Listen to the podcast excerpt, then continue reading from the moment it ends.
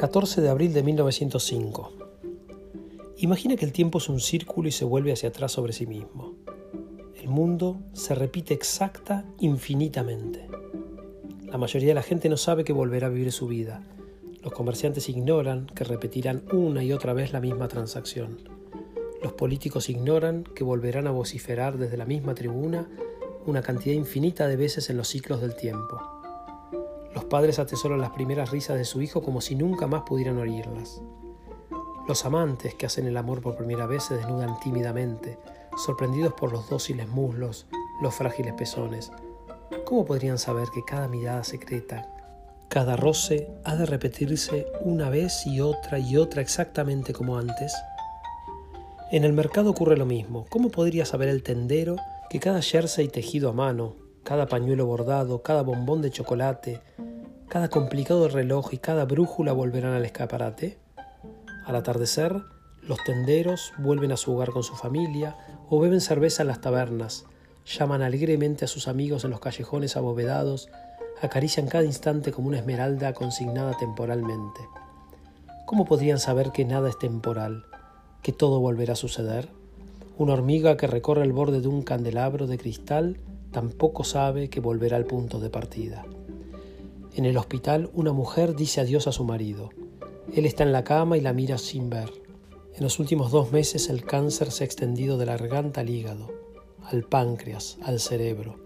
Sus dos hijos están sentados en una sola silla en el ángulo de la habitación con miedo de mirar a su padre, de ver las mejillas hundidas y la piel marchita de un anciano.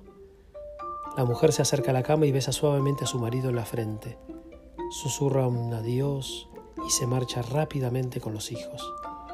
Está segura de que ha sido el último beso.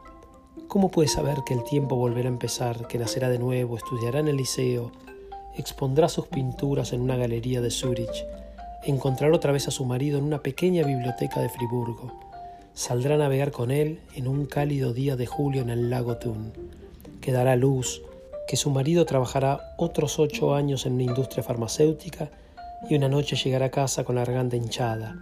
Tendrá vómitos, se sentirá débil y terminará en este mismo hospital, esta habitación, esta cama, este momento. ¿Cómo podría saberlo?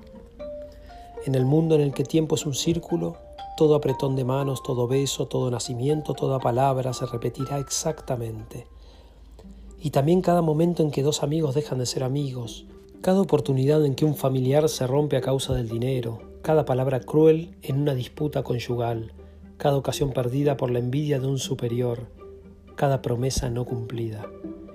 Y así como todas las cosas regresarán en el futuro, todo lo que ahora sucede habrá ocurrido previamente un millón de veces.